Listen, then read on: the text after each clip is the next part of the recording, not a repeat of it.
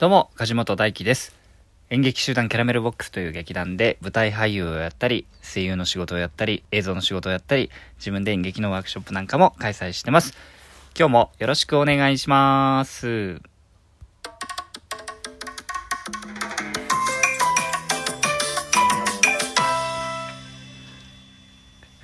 えー今、この SE をね、えーこの自分でこうスマホ1台で撮ってるんですけども SE をまた空振りしました。押すの。空振りしたし音ちっちゃいしで、えーこういうトラブルというか ちょっとしたミスもね、えー編集せずに そのままお届けしたいと思います、えー今日はですね2月の、え5日金曜日ですね。えーとですねうーんとたくさんお便り、ギフトをいただいてます。ありがとうございます。まずそれをね、紹介して先に行きたいと思います。本当ありがとうございます、皆さん。えーとですね、まず、そうだなえーと、まあ、あの、節分、節分があったっていうことでですね、恵方巻き100メートルをたくさんの方からいただいております。ありがとうございます。恵方巻き100メートルってね、もう、いや、もう、いや、いた、ありがたくいただきますよ。ね、余らすわけにいきませんからね、恵方巻きをね。えーっと、千里さんからは、恵方巻き100メートルを2本、えー、つまり200メートルいただいてますね。ありがとうございます。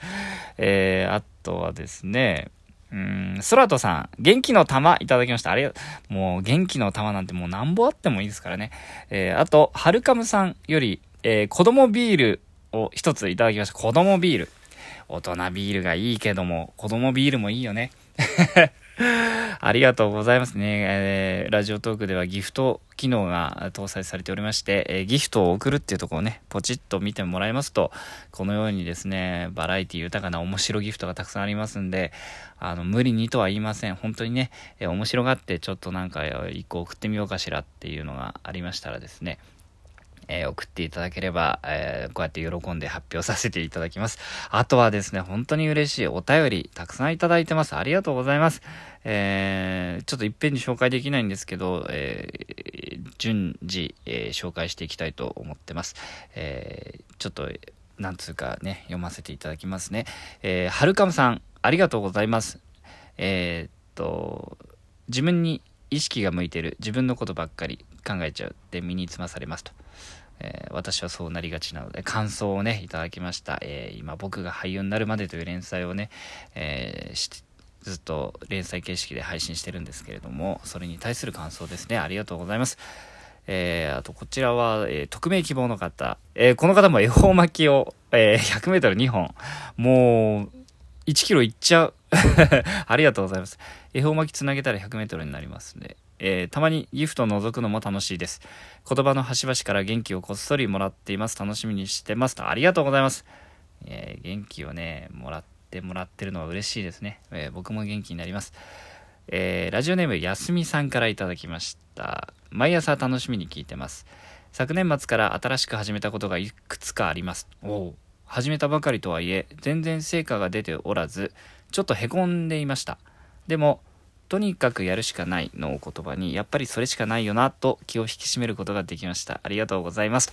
えーやすみさんも恵方巻き 100m とともにメッセージいただきました。ありがとうございます。えーそうですね。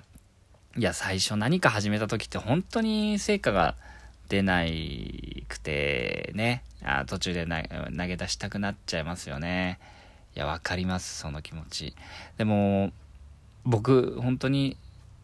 いやいまだにそんなに実感はないですけど演劇でちょっとばかし続けてよかったなって思えたのって10年ぐらい経ってからだったんで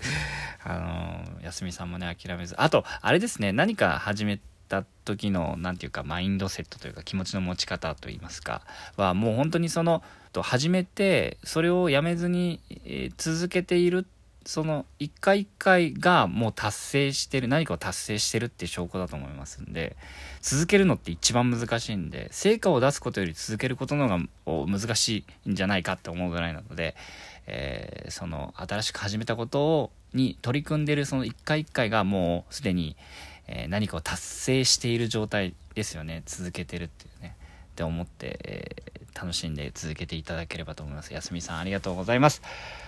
えー、このようにですね、お便りいただけますととても、えー、嬉しいです。励みになりますんで、えー、このメッセージを送るってとこからどしどしお便り募集しております。え質問、感想、相談何でも、え募集しておりますので、気軽に、え送っていただければと思います。え名前を呼ばれたくない方、匿名希望と書いていただければそれでもいいですし、感想を送りたいんだ。私は感想を送りたいけれども、ラジオトーク内でさらされたくはないって方は、それを明記していただければ、えー、メッセージだけありがたく受け取りますので、よろしくお願いします。と、この朝の配信ではですね、僕が俳優になるまでという、えー、連載をお送りしておりましてですね、僕は九州の宮崎県延岡市という時から、えー、18歳の時に東京に出てきまして、えー、現在37歳、え俳優をずっと続けさせていただいてるんですけど、あの、ありがたいことにね、えっ、ー、と、その間にどんなことが起こって、未だにこうやって俳優をやっているのかってことを、えー、連載形式でお送りしております。えーこれまでの話が気になる方はですね、え僕が俳優になるまでというタイトルのものを遡っていただければと思います。あと、ちょっと僕の本当にポンコツミスで、ラジオトーク内のアカウントが2つあるんですけれども、え前の方のアカウントで喋、えー、ってるものを全部概要欄の URL 概要欄に URL を貼り付けておりますので、そちらをチェックして、えー、遡っていただければと思っております。えー、それでですね、昨日どこまでお話ししたかと言いますとですね、まあ、えっ、と、自分のこと、失敗したくないとか、怒られたくないって考えてた、で、悶々とくすぶってった、えー、ところからですね、えー、自分が面白いと思うことを思いっきりやるしかない。もう人の評価っていうのは、えー、自分ではどうしようもできないことだし、え人それぞれに思うことは違うからだったら怒られてもいいし、えどんなこと思われてもいいからとりあえず自分が信じた表現を思いっきりやってみようと